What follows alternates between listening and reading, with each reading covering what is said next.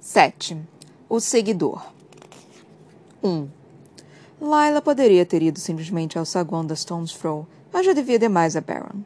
Ele não aceitaria seu dinheiro, tanto por achar que ela precisava dele, quanto por não pertencer de fato a ela, para início de conversa. E a garota precisava de afresco para refrescar as ideias. Outras Londres. Homens atravessando portas mágicas. Pedras que produziam coisas a partir do nada. Isso acontecia em histórias. Em aventuras.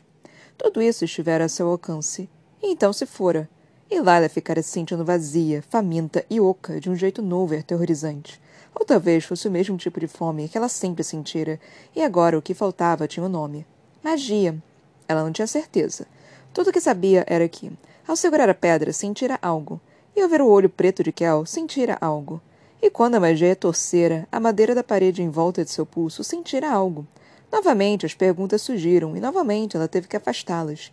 Inspirou o ar da noite, espesso, úmido e pesado com a iminência de chuva, e arrastou-se pela teia de ruas atravessando Westminster até a Barrentide. A Barrentide ficava perto da extremidade norte da ponte da região sul, enfiada entre Belvedere e York, em uma ruela chamada Mariner's Walk. E costumava parar ali em suas noites de maior sucesso antes de seguir para o navio de Powell. Do seu ponto de vista, desta forma, restavam apenas moedas para ele tirar. Ela gostava da taverna porque era repleta de madeira escura e vidros embaçados. Sua aparência era rude e seus frequentadores ainda mais. Não era um bom lugar para furtos, mas ótimo para se misturar, desaparecer.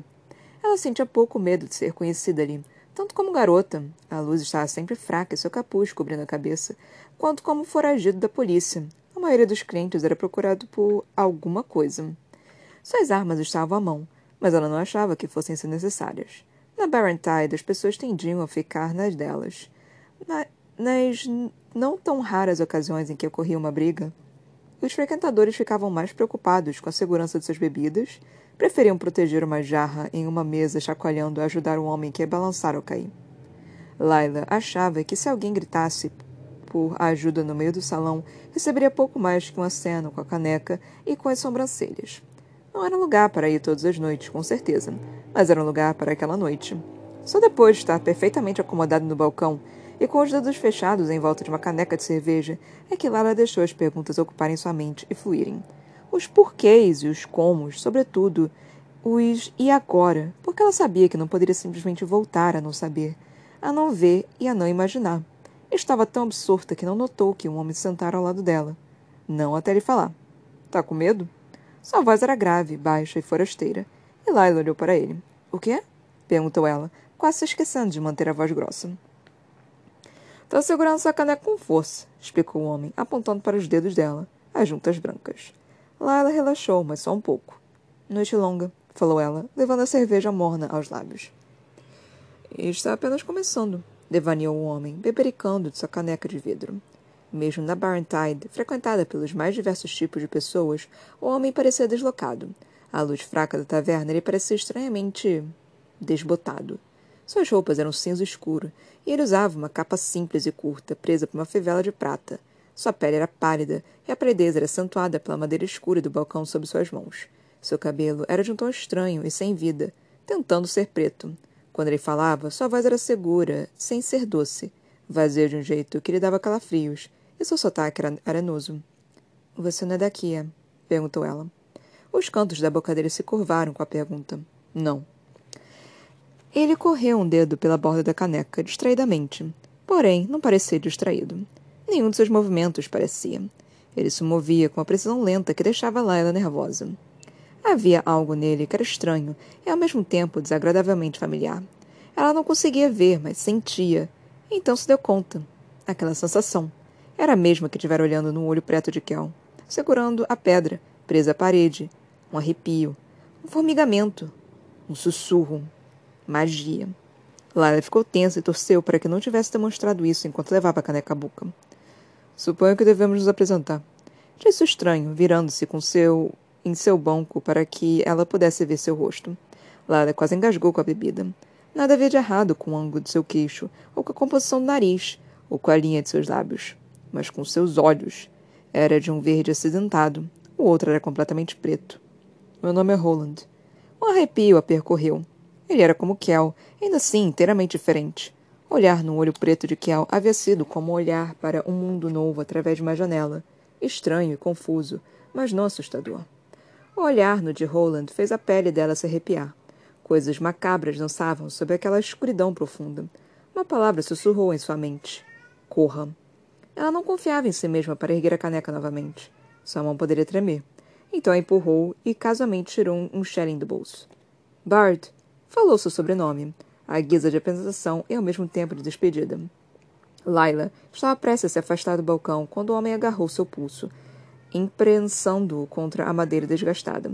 Um arrepio subiu por seu braço ao toque dele, e os dedos de sua mão livre se contraíram, tentados a pegar a daga sob a, capa, mas ela resistiu. Esse é o nome, senhorita. Ela tentou se desvencilhar, mas o aperto dele era forte, como pedra. Nem parecia estar se esforçando. Delilah. Hoje não ela. Laila, se preferir. Agora me deixe isso se não quiser perder os dedos. Novamente, os lábios dele se curvaram em algo que não era exatamente um sorriso. Onde ele está, Laila? Ela sentiu um aperto no peito. Quem? Rolando apertou mais forte em desafio. Laila estremeceu. Não minta. Posso farejar a magia dele em você. Laila encarou. Talvez porque ele a tenha utilizado para me algemar a parede depois que eu furtei algo dele e eu amarrei uma cama. Se você está procurando seu amigo, não olhe para mim. Nós nos conhecemos em condições ruins e nos separamos em condições piores ainda. Roland afrouxou o aperto e Lala respirou aliviada.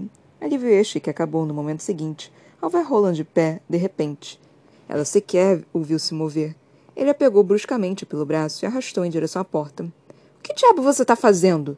explodiu Laila, as botas raspando o chão gasto enquanto ela tentava, e não conseguia, refrear seu avanço. Já lhe disse, não somos amigos. Veremos, disse Roland, levando em direção à porta.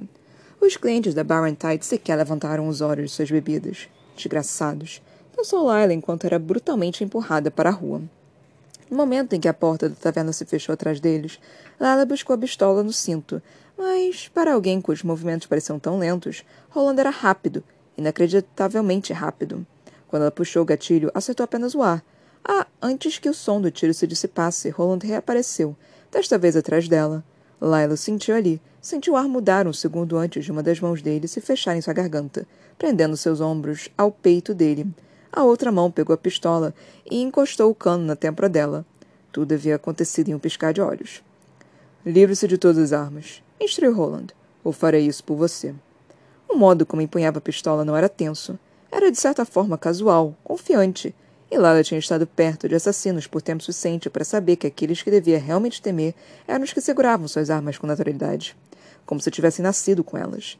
Lila usou a mão livre para pegar a faca do cinto e jogá-la no chão puxou uma segunda de suas costas. Havia uma terceira que costumava manter na bota, mas que agora estava sobre sua cama, arruinada. A mão de Roland correu de sua garganta para seu ombro, mas ele ergueu a pistola com advertência. O quê? Nada de canhões? Perguntou ele secamente. Você é louco, sibilou Lila. Seu amigo Kel já está bem longe. Você acha? Perguntou Roland. É o que vamos descobrir. O ar à volta deles começou a estalar com energia, com magia, e Roland tinha razão. Dava para sentir o cheiro. Não de flores, como em Kel. Flores é algo mais, algo herbal e fresco. Ao contrário, o poder de Roland tinha um cheiro metálico, como ferro quente. Chamuscava o ar. Ela ponderou se Kel conseguiria sentir o cheiro também. Se era isso que Roland queria. Havia algo mais na magia dele. Não só um cheiro, mas também uma sensação. Algo como raiva, ódio. Uma ferocidade que não era aparente nas linhas do rosto de Roland. Não. O rosto dele era de uma calma assustadora, uma calma aterrorizante. Grite, disse ele. Laila franziu o senho. O que você. A pergunta foi interrompida por dor.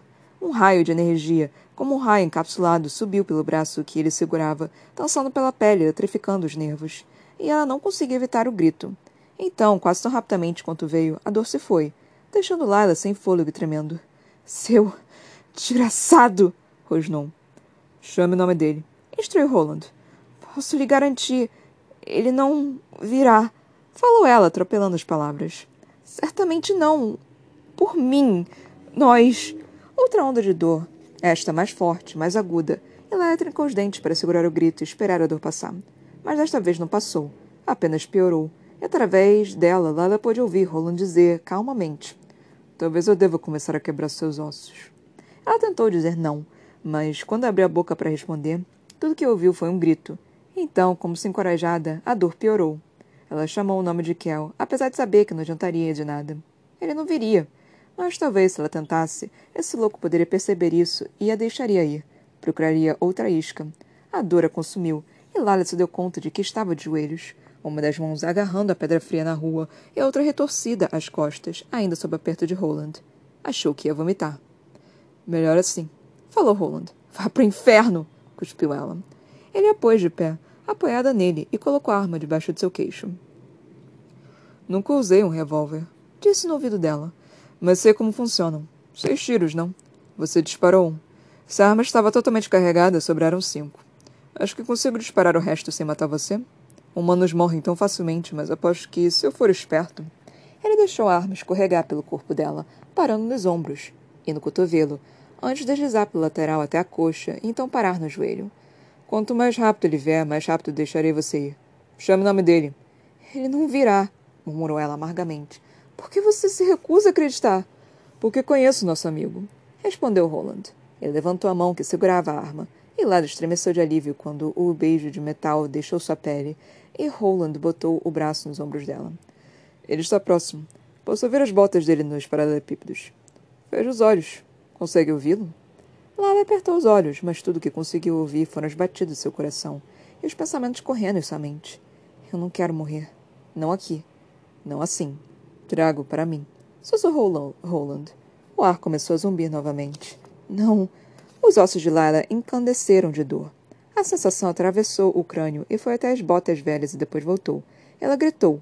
Então, de repente, a agonia parou. O sol morreu em seus lábios e Roland soltou. Ela caiu na rua de paralelepípedos, as pedras ralando os joelhos e a palma das mãos quando ela se amparou. Por trás do martelar em sua cabeça, ela viu a voz de Roland dizer: Aí está você. Ela levantou a cabeça e viu Kel parado na rua. O estranho garoto mágico com seu casaco preto, parecendo ofegante com raiva. Lala não podia acreditar. Ele tinha voltado. Mas por quê? Antes que ela conseguisse perguntar, ele olhou diretamente para ela, um olho preto, um azul e ambos arregalados, e disse uma única palavra: Corra!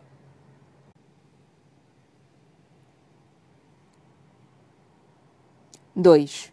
Keller estava parado na ponte, debruçado sobre o parapeito e tentando descobrir como e por que haviam armado uma cilada para ele. A carta falsa, o pedido submisso, os assassinos enfeitiçados. Quando sentiu o aroma da magia no ar. Não de um jeito sutil, e sim ostensivo. Um farol de luz em uma cidade escura. E uma assinatura que ele reconheceria de, em qualquer lugar metal quente e cinzas. Roland. Os pés de Kel o levaram em direção à magia e somente quando ele surgiu na parte sul, na ponte, foi que ouviu o primeiro grito. Deveria ter parado ali mesmo para pensar antes de agir. Era uma armadilha tosca e óbvia. A única razão para Roland emitir um sinal de seu poder era querer ser notado. A única pessoa na Londres cinza que o notaria era Kel. E, mesmo assim, Kel correu para lá. Você foi seguido? Perguntara Laila. Não, não podem me seguir até aqui. Mas Kel estava errado. Ninguém dos outros mundos poderia, exceto Roland. Ele era o único capaz de fazer aquilo, e o tinha seguido, o que significava que estava atrás da pedra. Também significava que Kel deveria correr para longe da assinatura mágica e do grito, e não em direção a eles. A voz gritou novamente. Desta vez, ele estava perto o suficiente para reconhecer a fonte do grito que arranhava o ar pesado. Laila. Por que Roland teria ido atrás dela? Mas Kel já sabia a resposta jazia pesada em seu peito. Rolando fora atrás de Lila por causa dele. Em um mundo com tão pouca magia, cada resquício se destacava. E Lila teria vestígios, tanto da magia dele quanto da pedra, por todo o corpo. Kel sabia como disfarçar a dele. Lala não tinha como saber. Ela era como uma tocha acesa. É culpa dela, pensou Kel, seguindo depressa em direção ao grito. A culpa é toda dela. Ele desceu a rua, correndo, ignorando a queimação em suas costelas e a voz em sua cabeça que lhe dizia para deixá-la para trás e fugir enquanto podia. Uma armadilha tosca e óbvia. Ele cortou caminho pelo rio, através de um beco, seguiu como um desvio e saiu uma freada, cambaleante em uma rua estreita bem a tempo de ouvir o grito cortante de Laila. De ver seu corpo caindo nos paralelepípedos. Roland estava de pé sobre ela, mas seus olhos se concentravam em Kel. Aí está você, falou Roland, como se estivesse feliz em ver o outro Antari. Lila olhou para cima. Kel pensou rápido. Corra! Disse Kel, mas Lila continuava olhando para ele. Lila, vá! Os olhos dela entraram então em foco e ela se levantou com dificuldade. Mas Roland a segurou pelo ombro e pressionou a pistola na base de seu pescoço. Não, Laila. Disse ele de um jeito calmo e ao mesmo tempo irritante. Fique. Kel cerrou os punhos. O que está acontecendo aqui, Roland? Você sabe muito bem. Você está com algo que não é seu. A pedra pesou em seu bolso. Não, não era dele, mas também não era de Roland. E certamente não pertencia ao trono branco. Se os Dane, sedentos de poder, possuíssem um talismã, nunca teriam se desfeito dele, e muito menos o mandado para outro mundo. Mas quem o faria? Quem o fizera? Com o poder dele, Astrid e Atus seriam praticamente invencíveis, sim, mas um plebeu também poderia usar a magia da pedra para se tornar rei. Em um mundo sedento de poder, por que alguém se daria tanto trabalho para se livrar dele? Medo. Pensou Kel. Medo da magia e medo do que aconteceria se ela caísse nas mãos dos gêmeos. Astrid e Atus devem ter tomado conhecimento da pedra e de seu desaparecimento e enviaram Roland para pegá-la. Me passe a pedra, Kel. Kel tentou ganhar tempo. Não sei do que você está falando. Roland lançou-lhe um olhar intimidante. Seus dedos se fecharam um pouco mais, quase imperceptivelmente, no ombro de Lila, e o poder estalou pela pele dela. Ela mordeu os lábios para reprimir um grito e lutou para permanecer de pé. Pare! ordenou Kel. Roland parou. Preciso repetir? perguntou ele. Apenas a deixe ir, pediu Kel. Primeira pedra, disse Roland. Kel engoliu seco enquanto tirava o talismã do casaco. Ele cantava nas pontas de seus dedos, querendo ser usado. Você pode tirá-la de mim, falou ele, depois que a gente. depois que a deixar ir. Assim que as palavras deixaram os lábios de Kel, ele se arrependeu de tê-las dito. O canto da boca de Roland curvou-se cruelmente. Ele retirou a mão, um dedo de cada vez, de Lila. Ela cambaleou para frente e se virou para Ontari. Voe, passarinho. Escarneceu ele, um olhar ainda fixo em Kel. Vá! explodiu Kel.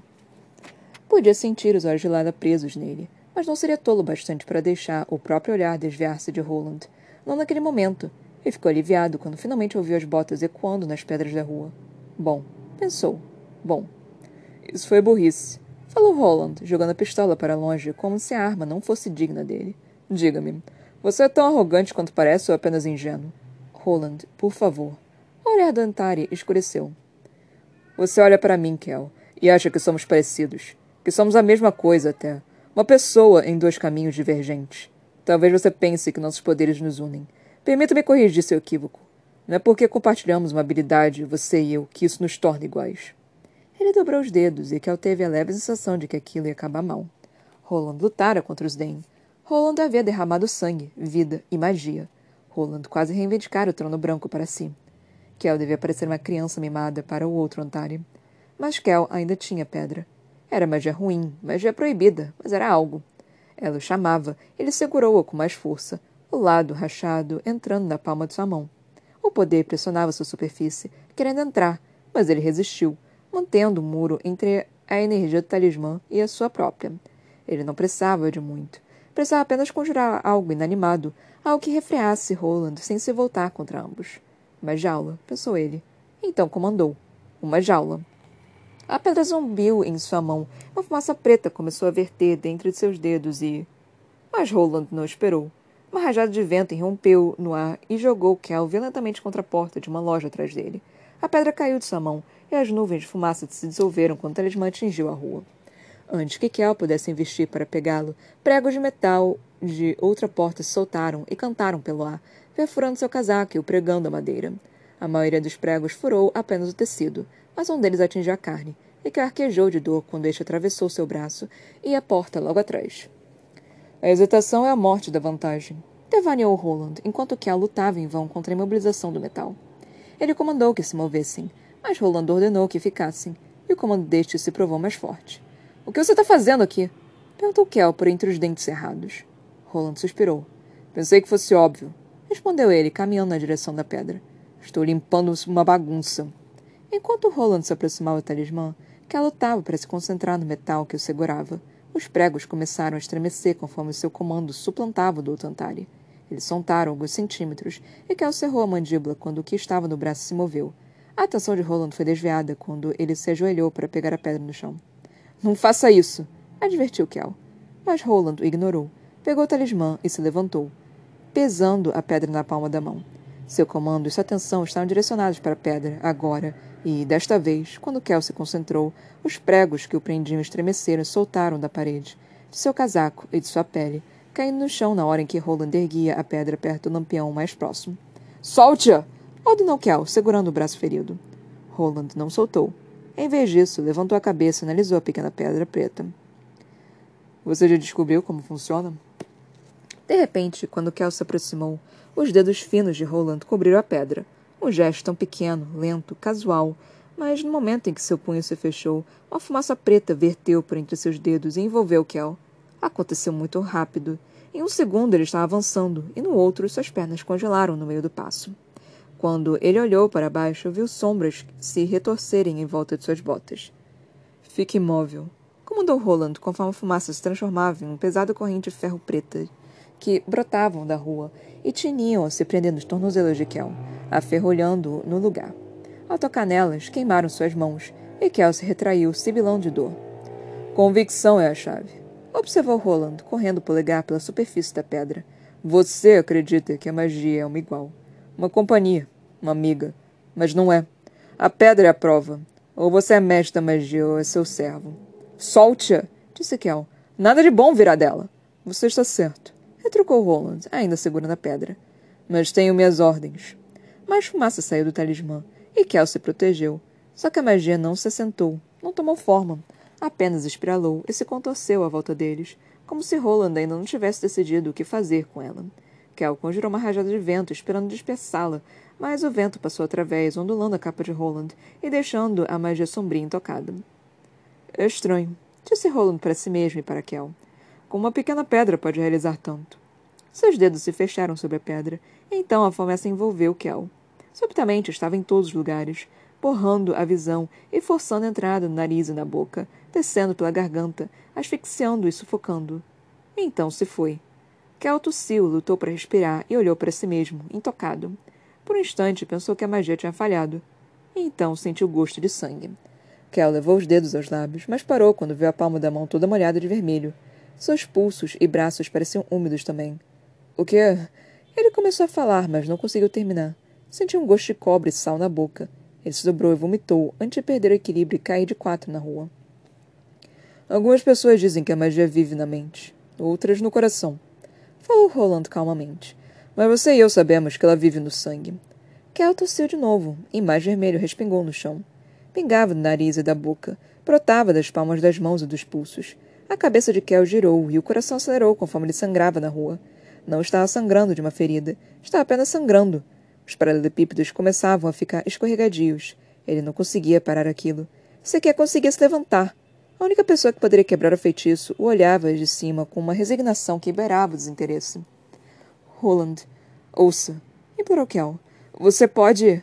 Ele lutou para se concentrar. A pedra. Ela pode. Poupe o fôlego. Kel engoliu e forçou as palavras a sair. Você pode usar pedra para quebrar o seu selo. Montare branco erguia uma sobrancelha cor de carvão. Então balançou a cabeça. Não é esta coisa, falou Roland, que me vincula. Ele se ajoelhou diante de Kel, com cuidado de evitar o sangue espalhado. É apenas o ferro que me marcou. Ele puxou a gola para o lado para revelar a marca chamuscada na pele sobre o coração. Esta é a marca. A pele era um tanto prateada. A marca estranhamente recente, e mesmo que Kel não pudesse ver as costas de Roland, sabia que o símbolo atravessava o corpo. Um selo de alma. Um feitiço queimado não apenas no corpo de alguém, mas em sua vida. Inquebrável. Nunca enfraquece, contou Roland. Mas Atos a refez de vez em quando. Sempre que julga que estou hesitando. Ele baixou o olhar para a pedra na mão. Ou quando está entediado. Os dedos dele se fecharam mais forte em volta dela, e Kel tossiu mais sangue. Desesperado, tentou alcançar os artefatos pendurados no pescoço, mas Roland chegou primeiro.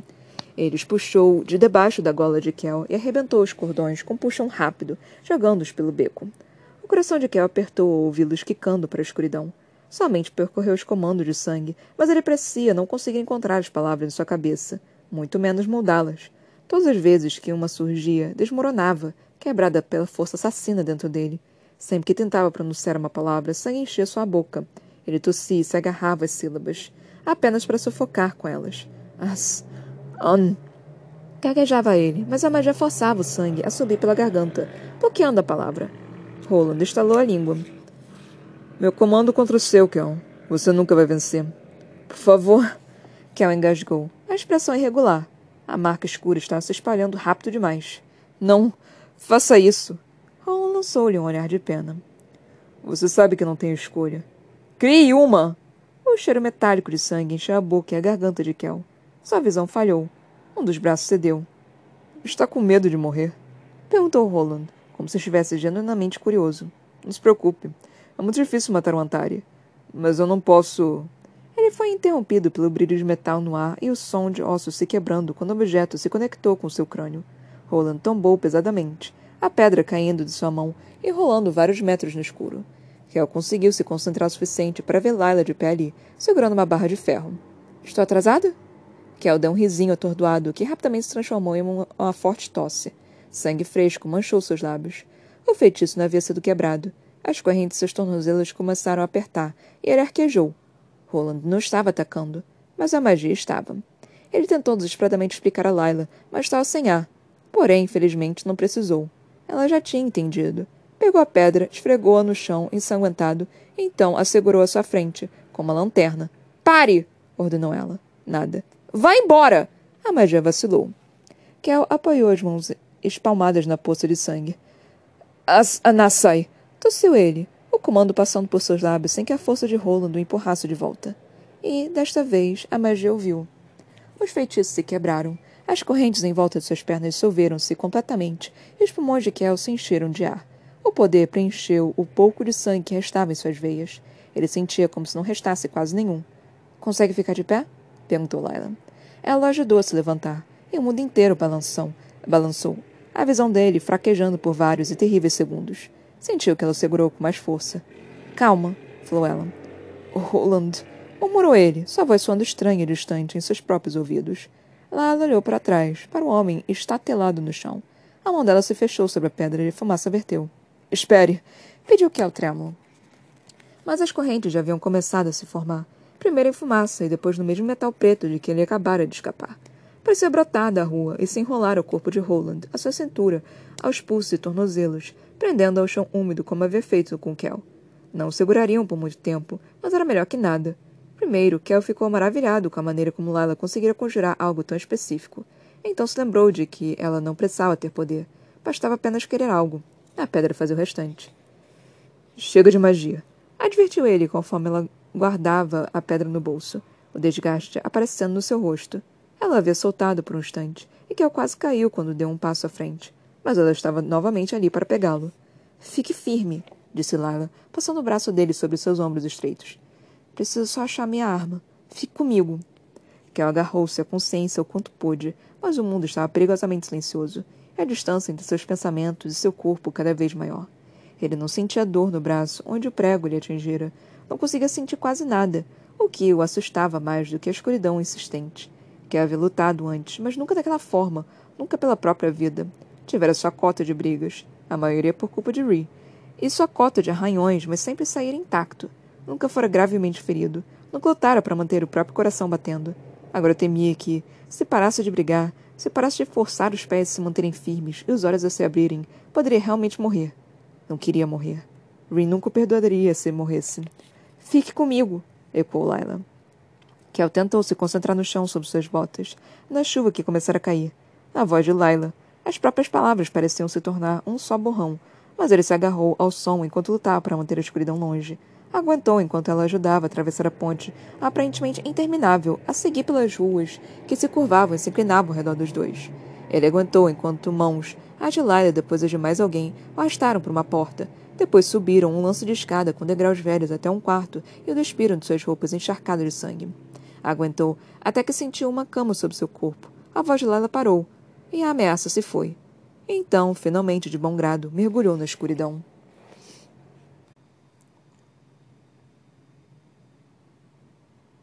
Três. Lala estava encharcada até os ossos. Após atravessar a metade da ponte, o céu finalmente desabrara. Não fora uma garoa, o normal em Londres, mas um aguaceiro. Em instantes eles tinham ficado encharcados. E certamente não tornara mais fácil a tarefa de arrastar um Kel semiconsciente. Os braços de Layla arrediam. Ela quase caíra duas vezes. Quando chegaram à porta dos fundos da Stones Throw, Cal estava quase inconsciente. Layla tremia, e tudo o que ela conseguia pensar era que devia ter continuado a correr. Ela não havia sobrevivido e ficado livre por todo esse tempo por parar e ajudar qualquer tolo que se metia em problemas. Mal conseguia manter a si mesma longe de problemas. E o que quer que Roland fosse, era certamente um problema. Mas Kel tinha voltado.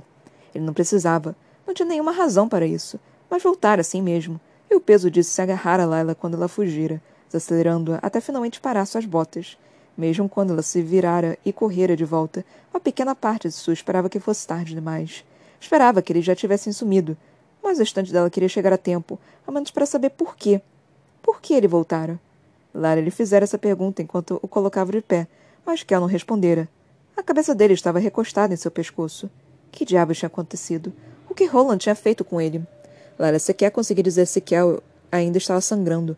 Ela não via nenhuma ferida óbvia, mas ele estava coberto de sangue e só fez desejar ter acertado Roland uma segunda vez, por segurança.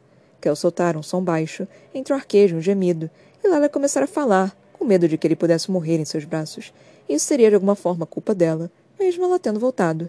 Fique comigo, dissera, colocando o braço dele em seu ombro. Com o corpo de Kel tão próximo ao dela, tudo em que conseguia pensar era o cheiro. Não de sangue, que não a incomodava, mas nos outros perfumes. Aqueles que agarravam a Kel e a Roland. Flores e terra, metal e cinzas. Posso farejar a magia dele em você. Era isso? O perfume da magia? Ela tinha sentido de leve quando arrastara o corpo de Kel pelo chão do seu quarto. Mas depois, com o braço dele em seu ombro, o aroma era avassalador. Os vestígios de aço queimado de Roland ainda paravam no ar. ainda que a pedra estivesse guardada em seu bolso, ela podia farejá-la também. O cheiro se espalhando pelo beco. Cheiro de mar e madeira queimada. Sal e escuridão. Ela sentiu um instante de orgulho pela capacidade de seus sentidos. Até se lembrar de que não sentira o cheiro das flores de Kel, ou da fumaça da pedra nela, mesmo quando se dirigir a Barrentide, ou quando se sentara ao balcão de Roland e localizar através de ombros. Mas a chuva caía pesada e constante, e logo ela não sentia mais cheiro algum, a não ser o da água nas, nas pedras. Talvez seu olfato não fosse forte o suficiente. Talvez o cheiro da magia ainda estivesse ali, sob a chuva. Ela não sabia se os aromas podiam ser expurgados, ou ao menos suavizados pela umidade, mas esperava que a tempestade ajudasse a encobrir a trilha que deixavam. Ela estava no meio da escada, as botas de Kel deixando água tingida de vermelho pelo caminho, quando uma voz a fez parar. O que em nome de Deus você está fazendo? Lara revirou-se e viu Baron, e Kel quase lhe escapou. Ela pegou pela cintura no último instante, salvando por pouco de cair pelos degraus. Longa história. Corpo pesado. Baron olhou de relance para a taverna. Gritou algo para a atendente e subiu os degraus com um trago jogado nos ombros. Juntos, eles içaram o corpo encharcado de Kel pelo restante da escada até o pequeno quarto no topo. Baron segurou a língua enquanto tirava o casaco molhado de Kel e sua camisa manchada e o deitava na cama de Lila. Ele não perguntou onde ela encontrara aquele estranho, ou por que não havia ferido que expli... ou havia ferida que explicasse a trilha de sangue que ele deixara na escada da taverna. Mesmo que o talho em suas costelas ainda estivesse bem vermelho. Quando Lila percorreu o quarto à procura de algo para queimar, no caso de a chuva não ter sido suficiente para esconder o cheiro deles e de perfume da magia, de horas antes ainda permanecer no quarto, e voltou de mãos vazias, Baron nada perguntou. Apenas desceu e pegou algumas ervas na cozinha. Ele observou silenciosamente enquanto ela segurava a tigela cheia de plantas sobre uma vela e deixava o quarto se encher com um cheiro terroso que nada tinha a ver com Kel, Roland ou magia. Permaneceu ali enquanto ela vasculhava os bolsos do casaco de Kel, que acabou se revelando muitos casacos dobrados de alguma forma em uma só, à procura de algo, qualquer coisa, que ajudasse a curá-lo. Ele era um mago, afinal, e todo mundo sabe que magos carregam magia consigo. E Baron nada disse quando ele enfim tirou a pedra preta do bolso e a colocou em uma pequena caixa de madeira, depositando ali também um punhado de ervas mornas antes de enfiar tudo na última gaveta de sua cômoda. Foi apenas depois que Lara se jogou em uma cadeira, ao pé da cama e começou a limpar sua pistola, que Baron finalmente falou. O que você está fazendo com esse homem? Os olhos dele se estreitaram. Ela levantou o olhar da arma.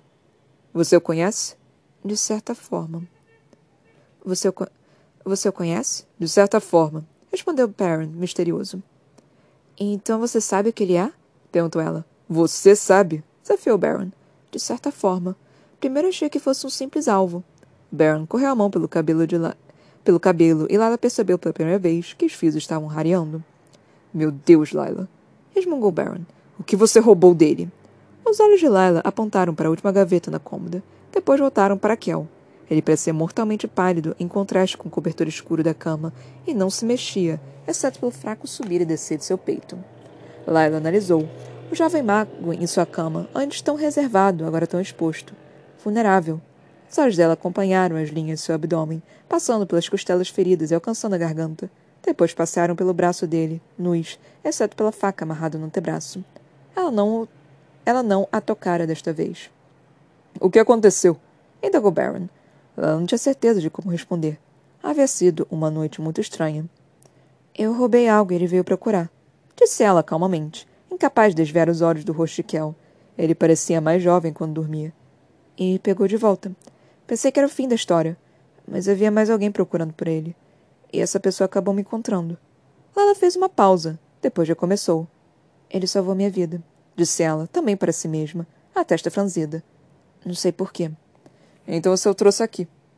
Desculpe, pediu Lila, virando-se para Baron. Eu não tinha outro lugar para ir. As palavras feriram mesmo sendo ditas por ela mesma. Assim que ele acordar. Baron balançou a cabeça negativamente. Prefiro vocês aqui do que mortos. A pessoa que fez isso. Ele apontou para o corpo de Kel. Está morta? Lara sacudiu a cabeça, negando. Baron franziu o senho. É melhor você me descrever essa pessoa para que eu possa reconhecê-la e não deixá-la entrar. Lara descreveu Roland da melhor forma que pôde sua aparência pálida, seus olhos de duas cores. Ele passa a mesma sensação de Kel, acrescentou ela. Se é que isso faz algum sentido. É como. magia, disse Baron com naturalidade. Lala regalou os olhos. Como você. Administrando uma taverna, a gente conhece pessoas de todos os tipos. Administrando essa taverna, a gente conhece pessoas de todos os tipos e mais alguns outros. Lala percebeu que estava tremendo, e Baron foi procurar outra túnica para Kel enquanto elas se trocavam. Voltou com uma toalha extra, uma pequena pilha de roupas e uma tigela de sopa fumegante. Lara sentiu-se mal e ao mesmo tempo agradecida. A gentileza de Baron era como uma maldição, porque Lara sabia que não havia feito nada para merecê-la.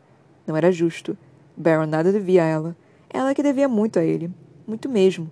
Isso a deixava louca. Ainda assim, sua fome havia se equiparado ao seu cansaço, e o frio que sentia na pele estava rapidamente chegando aos ossos.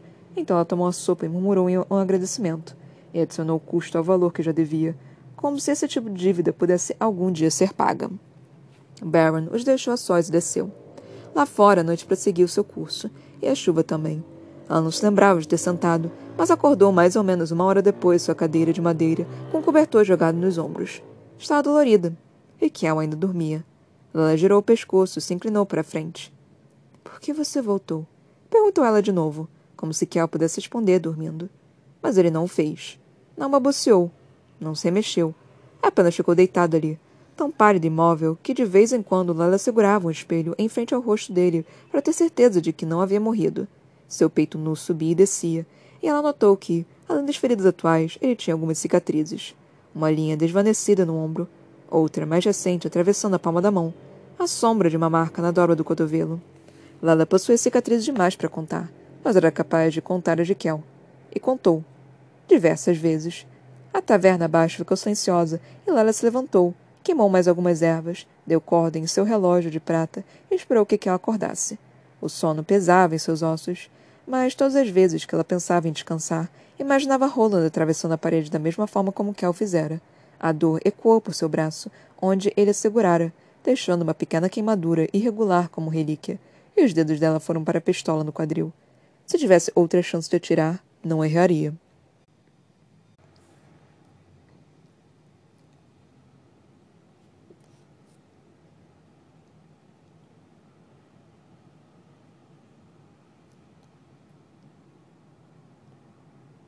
Eita, que o negócio tá interessante. É, é, meio que estranho, porque, tipo, ao mesmo tempo que tá super legal, eu não tô com vontade de ler. Mas eu acho que isso é mais pessoal meu, de eu estar tá simplesmente exausta e não tá conseguindo fazer nada direito, do que realmente, tipo, o livro está ruim. Então pode ser algo mais pessoal meu do que qualquer coisa. Mas, ai, cara, que, que, que bom, tipo, eu tava reclamando, né, do último episódio, que hum, é, eu não gosto desse encontro-desencontro. Mas, e eu pensei que ia demorar um tempão para eles se encontrarem de novo, só que aí aconteceu isso. E aí eu tô tipo, yes! Eles se encontraram novamente, então eu tô feliz, porque eu odeio quando os personagens não se encontram. É, e parece que minha teoria minha teoria de que, na verdade, era a, a Londres branca, tá certa. É, tava certa, né? Que eu primeiro falei que era Londres branca. E, na verdade, primeiro eu falei que eu tava em dúvida entre Londres branca e Londres preta. Depois eu assumi que fosse Londres branca. Depois eu assumi que fosse Londres preta. Aí agora eu tô achando que é Londres branca de novo, por causa do Roland.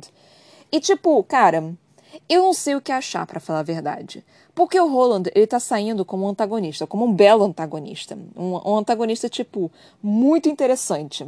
Mas ao mesmo tempo, ele meio que não tá fazendo porque quer, né? Tipo, eu não sei se ele, se ele meio que se acostumou com esse fato de que ele vai sempre ser um.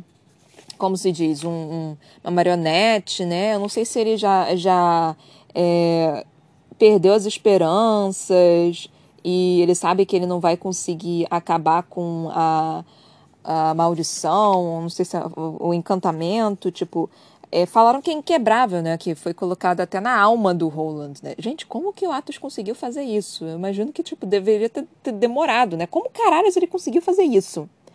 Então, assim, é, tô interessada. Mas tem alguma coisa esquisita nessa história, cara.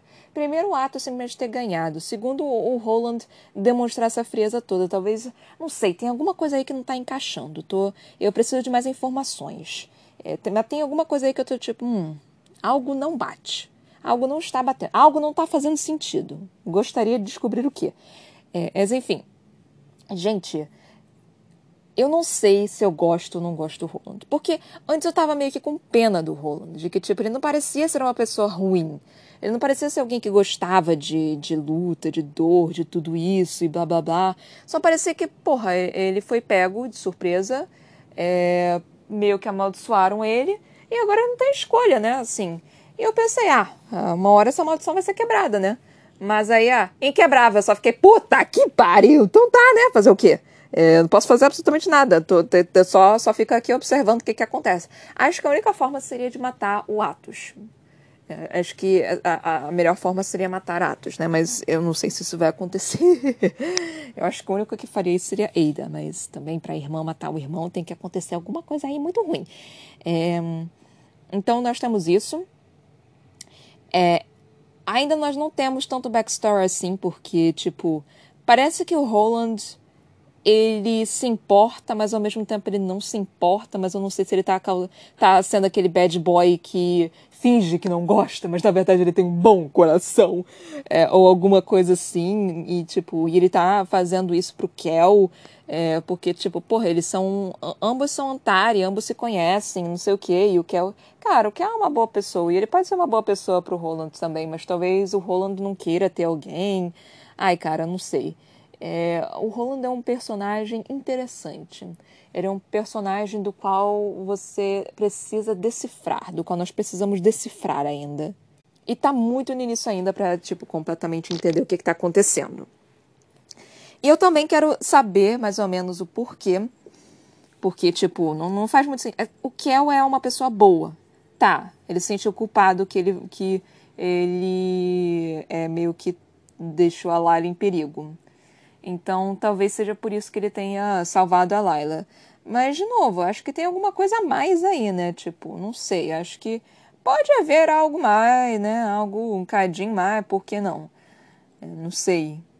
Tipo, ter alguma coisa entre eles, a Lela, na verdade, ser de outra Londres também, ou ela ser da Londres cinza, mas ela tem magia e ela simplesmente não consegue utilizar a magia porque ela é da Londres cinza, alguma coisa assim.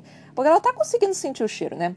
Mas eu acho que as pessoas conseguem sentir, porque no primeiro capítulo, quando o Kia apareceu, o rei lá falou, tipo, ah, você tem cheiro de rosas, não sei o quê. Quer dizer, falou que tem cheiro de rosas o, o a, a carta. Então, ah, sei lá, tipo, talvez a magia em si tenha, tenha cheiro de qualquer forma e a gente consegue sentir o cheiro mesmo assim. Ai, gente, muito, muito confuso, muito confuso. As informações não foram dadas completamente. Eu só tô tipo, what? Mas enfim. É, eu, eu, geralmente, eu trato o, a questão do título também, né? O nome dessa, dessa saga é Os Tons de Magia. Aí nós temos a questão das cores. Aí o nome do título é um tom mais escuro de magia. é a magia perigosa, né? A preta, que, que tá vindo da pedra. Será que, tipo, o tom mais escuro é por causa disso? É, é por isso que, que é, um, é, é, meio que uma magia nova? Não sei. É um tom mais escuro de magia. É uma magia nova ou uma magia ruim? Não sei. Tipo, talvez alguma coisa nesse nível. Não tenho certeza. Mas, enfim. É... O que achar? Gente, eu, eu tô aqui até agora pensando no Roland, cara. Eu tô pensando, tipo, eu confiei em você! E aí ele faz aquilo pra mim. Eu só fiquei tipo, não, Roland, por que fazes isso? E aí, tipo, ai, eu, eu só tô fazendo suposições até agora, né? Eu já, já falei que pode ser a Londres branca, a Londres preta, a Londres branca, a Londres preta, que eu tava achando que era. Mas parece que tava, tipo, que Atos e Eida tinham essa pedra, né? Que qualquer pessoa poderia ter, e blá blá blá, e conquistar o, o negócio. Só que, na verdade, é, ele só. Pelo menos eu entendi dessa forma. Pode ser que eu tenha entendido, de, pode ser que seja outra interpretação. Mas eu entendi que era da Eida e do do Atos, mas deixa eu reler essa parte aqui para ver se é realmente isso. Ok. O que aconteceu foi o Kel perguntando o que você está fazendo aqui. E aí o Roland falando, pensei que fosse óbvio, estou limpando uma bagunça. Aí eu tipo, ih, o que que isso significa? A bagunça foi o que o Kel fez? Ou a bagunça foi porque, sei lá, roubaram essa pedra e ele teve que pegar a, a pedra, alguma coisa assim?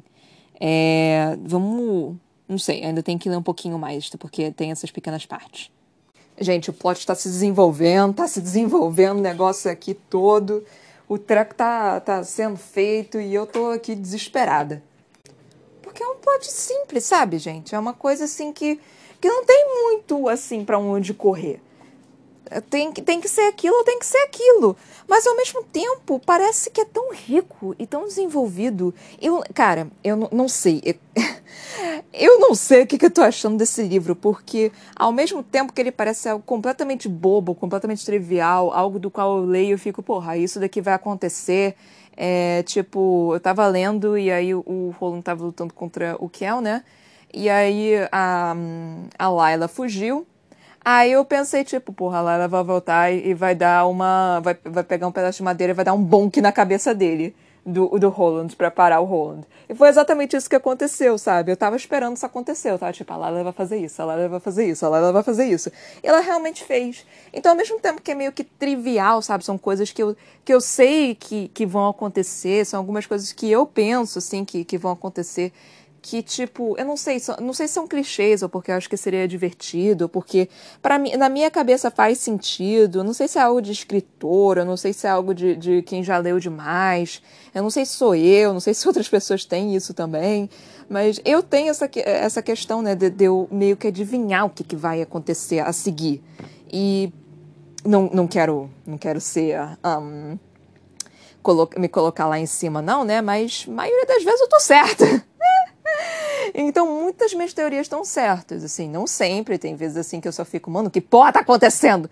Tipo, nesse momento, assim, eu tô, eu tô muito confusa, gente. Tô, mas é confusão não da história. A história é simples. E ao mesmo tempo que ela é simples, ela é rica. E eu tô achando isso um absurdo. Porque eu não consigo decidir se eu gosto ou não dessa porra desse livro. Porque, tipo, é tão básico. É tão. Tipo, não sei, é, é tão assim não, não, não tem nada a mais, assim, não tem nada de extraordinário, mas ao mesmo tempo é tão extremamente, assim, bem desenvolvido que, que tipo, que, que é como se não precisasse de mais nada, sabe? Aquilo é exatamente o que é e é exatamente o que ele precisa. E eu não sei se eu fico. se eu, se eu acho isso incrível ou se eu acho isso irritante. Então eu tô muito tipo, meu Deus do céu, eu não sei o que achar dessa porra desse livro. Eu não sei se eu quero mais, eu não sei se eu deveria ficar, ficar irritada porque eu, eu, eu gostaria de ter mais, ou se eu deveria, tipo, me ajoelhar e lamber os pés dessa mulher, porque é, parece que ela é, é super incrível. Então, assim, eu, eu não tenho certeza. Eu, eu tô. Eu, eu quero que essa porra dessa história se desenvolva para eu conseguir ter noção do que, que tá acontecendo. Porque, cara, muito confusa. Eu tô muito confusa! E eu não sei também se eu, se eu quero esperar esse diabo desse plot twist, se vai vir um plot twist ou se eu quero o basiquinho. Eu não, não sei. É, essa mulher tá me deixando muito confusa. É tipo, sei lá, é, eu pedi um milkshake de, de Oreo e vi o milkshake de Oreo com, com chantilly por cima. Não foi o que eu pedi, mas tipo veio o chantilly por cima, sabe? Então meio que melhorou um pouquinho. Não sei, não sei exatamente se é isso, tipo, se é alguma coisa que, assim, eu sei que eu gosto e eu quero, ou aí me dá uma coisa que eu não pedi, mas eu, eu vou levando mesmo assim, e na, no final das contas foi melhor, tão bom quanto ou melhor do que o que eu queria. Então, assim. Ai, gente. ai, Senhor amado, que. Que, que loucura, que loucura que estamos tendo aqui, senhoras e senhores e pessoas. Que eu tô. Gente do céu. E a história, ao mesmo. Cara, a história. Ela tá indo devagar. Mas, mas ela tá começando a acontecer. É que eu, eu fiquei acostumada em ler livros únicos, né? Então tudo acontece de uma pegada só. E aí eu esqueci como é que era ler é, é, saga, né? Eu esqueci que eles enrolam mais para poder as coisas acontecerem. É, eu li três livros, não foi que eu, que eu li antes de eu começar essa saga? Acho que foram três livros, então eu tava super acostumada com, com livros assim que terminam, tipo, rapidinho. Então eu tô lendo aqui, eu tô vendo a história se desenvolver de, de, uma lentidão, eu tô tipo, gente, acelera o passo aí. Aí eu fico, ah, não, pera, é uma saga, o negócio não vai se desenvolver tão cedo. Então, tem isso, né? Tipo. Ai, meu senhor amado. Mas enfim, tipo, mas, mas assim, tá bem escrito, sabe? Mesmo tendo esse passo assim mais natural, digamos assim. É é bem desenvolvido. Eu não sei, eu, eu não sei se eu tô reclamando, eu não sei se eu tô, se eu tô falando bem. Eu, eu, gente do céu. Ah, eu não sei o que achar, gente. Sei lá, eu acho que eu só vou descobrir no final, talvez, dessa saga. Ou talvez até desse livro. Eu espero que no final do livro eu descubra um pouco o que aconteça, né? Assim. Porque, vamos combinar, né, gente? Eu preciso de. I need answers! Eu preciso de, de respostas! Então eu, eu tô ficando meio que maluca. que eu tô tipo. Eu tô, tô meio que. Que nem uma, uma maluca de policial tentando saber quem é o serial killer. Não, ele faz aqui, que vai aqui, que vai aqui, que faz isso, mas que também tem isso. Eu só fico, gente, como assim? Então eu, eu tô meio que maluca que o negócio tá se desenvolvendo. E tá me dando pistas. Estão me dando pistas. Eu sei que tá me dando pistas. Só que eu não, não tô conseguindo pegar essas pistas e falar, tipo, ahá! Eu não tô conseguindo! Eu tô vendo as pistas! Eu tô lendo aqui, eu tô tipo, uh, isso é uma pista! Mas não tá, não, não tô conseguindo desenvolver essa porra! Enfim, tô frustrada. acho que vocês perceberam isso, né? Mas enfim, galera, acho que é isso que eu tenho para falar. Meu Deus do céu. Ah, eu tenho que continuar lendo essa porra desse livro. Não sei. Eu não sei se eu gosto desse livro ou não. Então é isso, gente. Até a próxima. Beijinhos. Compartilhem com todo mundo que vocês conhecerem, por favor. E tchau, tchau.